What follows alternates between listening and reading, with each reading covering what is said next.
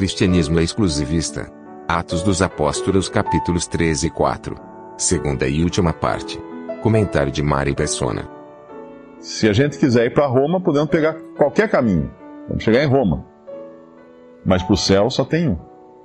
Não tem mais que um. Não é, não depende da escolha do homem. Não existe alternativa, não existe outra outra saída além de Cristo. E por isso que eu digo que quando eles falam isso, uh, esses, esses líderes deviam estar distraídos. Ou talvez uh, intimidados pelo número de pessoas que se converteram. 5 mil no versículo 4. Muitos, porém, dos que ouviam a palavra, ouviram a palavra, creram. E chegou o número desses homens a quase 5 mil. Nós imaginamos que esses 5 mil deviam estar ali cercando os apóstolos e o homem curado quando chegaram essas autoridades. 5 mil pessoas tinham crido. E Pedro, então, uh, muito diferente daquele Pedro que nós vemos negando o Senhor, se escondendo, uh, se aquecendo na fogueira do, do adversário, uh, se inibindo diante de uma serva, Agora ele está diante dos maiorais de Israel, diante dos principais de Israel, aqueles que têm poder de vida e morte sobre ele. E ele fala assim: antes importa obedecer a Deus do que aos homens. No versículo 19: Respondendo, porém, Pedro e João lhe disseram: Julgai vós ser justo diante de Deus, ouvir-vos antes a vós do que a Deus? Porque não podemos deixar de falar do que temos uh, visto e ouvido.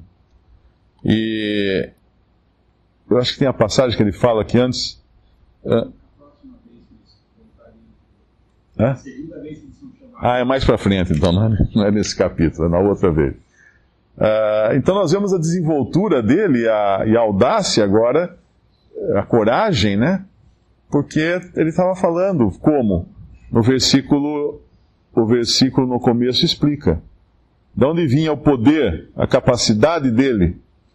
Ele não era um homem, um homem valente de si mesmo. Versículo 8. Aqui é o segredo de Pedro. Então Pedro, cheio do Espírito Santo, ele só podia fazer isso cheio do Espírito Santo. Ele não era o Pedro voluntarioso, aquele homem que tomava decisões e corria na frente, e queria fazer as coisas, tal, não. Agora é um homem cheio do Espírito Santo. Podia ser Pedro, podia ser João, podia ser qualquer um. Mas tinha que estar cheio do Espírito Santo. Para peitar, né, como a gente costuma dizer, uma situação dessa, para enfrentar uma situação dessa. Não era poder de si mesmo. E nós vamos ver Deus dando o seu selo em toda essa história aqui, né? Quando o chão treme, quando eles oraram no versículo versículo 31, e tendo orado, moveu-se o lugar em que estavam reunidos. E todos foram cheios do Espírito Santo e anunciavam com ousadia a palavra de Deus. É como se Pedro tivesse sido protótipo né, dessa, dessa situação, desse evento. Ele sendo cheio do Espírito, esse cheio do Espírito não é receber o Espírito Santo, porque Pedro já tinha aqui. Ele já tinha recebido o Espírito Santo no capítulo 2. Mas agora ele foi cheio, foi capacitado pelo Espírito Santo para uma determinada obra. E depois não só ele, mas também todos os que estavam orando com ele, também ficaram cheios do Espírito Santo e, e, e anunciavam, então, com, com ousadia a palavra de Deus.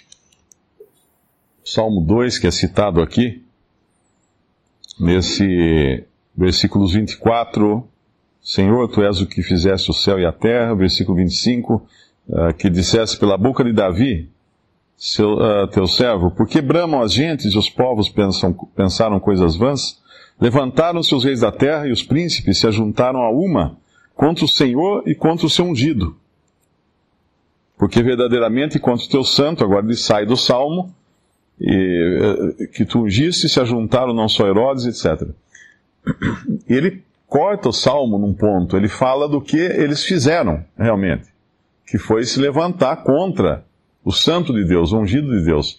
Mas ele não completa aqui qual era a intenção deles ao fazerem isso. E o salmo fala, lá no salmo 2, segundo Salmo, versículo 1 é o que ele cita, porque se amotinam as gentes e os povos imaginam coisas vãs, os reis da terra se levantam, os príncipes juntos se mancomunam contra o Senhor, contra o seu, ungido, dizendo: Agora vem a intenção. O que estava por trás deles se levantarem contra o ungido de Deus? O que estava por trás deles uh, enviarem à morte o, o Filho de Deus? O versículo 3 fala: Rompamos as suas ataduras e sacudamos de nós as suas cordas. É a liberdade de Deus. Livrar-se de Deus. Isso começou lá no Éden, né? É sempre notório isso no homem. O homem quer ser autossuficiente. Ele quer deixar Deus fora dos seus planos. Deus não entra naquilo que ele, que ele maquina. Mas que triste é ver isso, né? Isso acontece tanto uh, individualmente, quando um ser humano rejeita a graça de Deus para sua salvação, e acontece, no caso de Israel, coletivamente. Quando Israel quer rejeitar a Cristo, quer romper suas cordas, quer uh, romper suas ataduras e sacudir, sacudir de si mesmo as suas cordas, se livrar das cordas. Que cordas são essas? Será que Deus tinha cordas para prender o seu povo? Seu povo Israel? Sim, Deus tinha cordas para prender o seu povo Israel. E Deus queria amarrar o seu povo com essas cordas. Em Oséias, capítulo 11, fala que cordas são essas. Que eles tão prontamente quiseram se livrar delas. Oséias, capítulo 11, versículo 1: Quando Israel era menino, eu amei. Isso é Deus falando.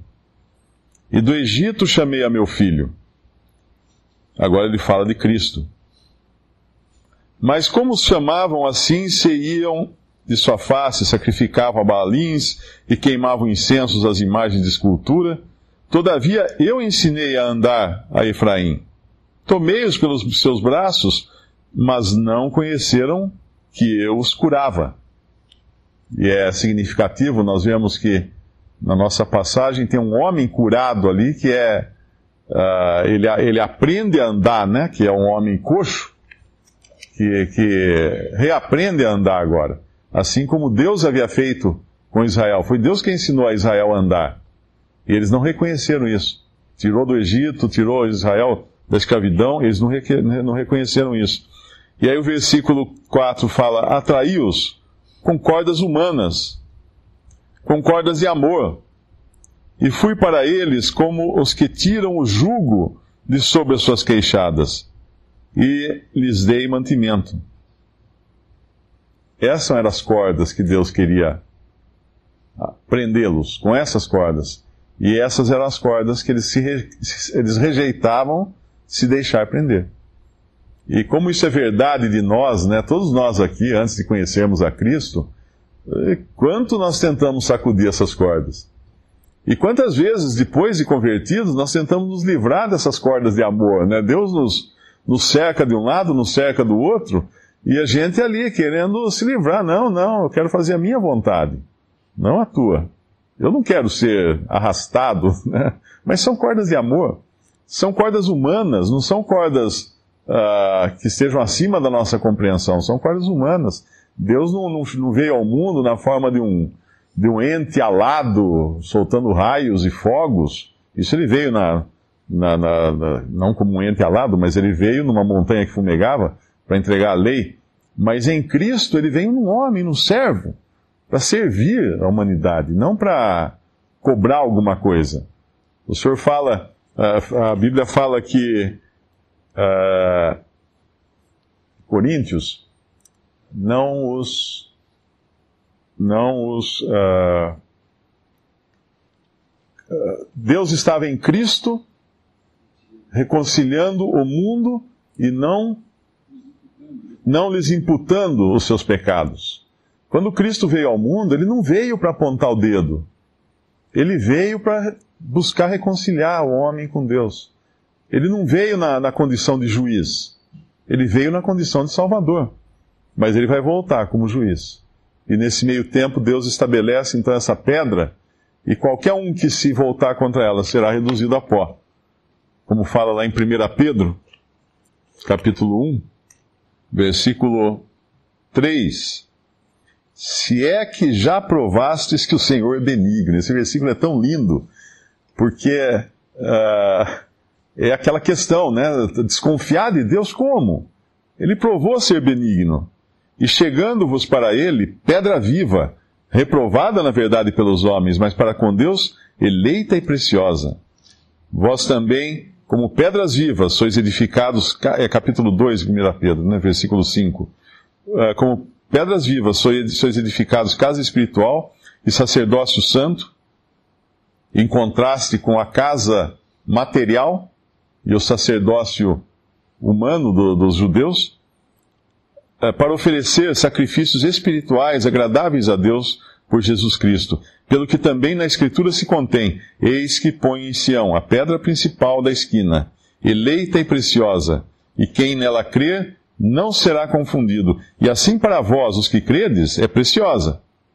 Mas para os rebeldes, a pedra que os edificadores reprovaram, essa foi a principal da esquina, e uma pedra de tropeço e rocha de escândalo, para aqueles que tropeçam na palavra, sendo desobedientes para o que também foram destinados.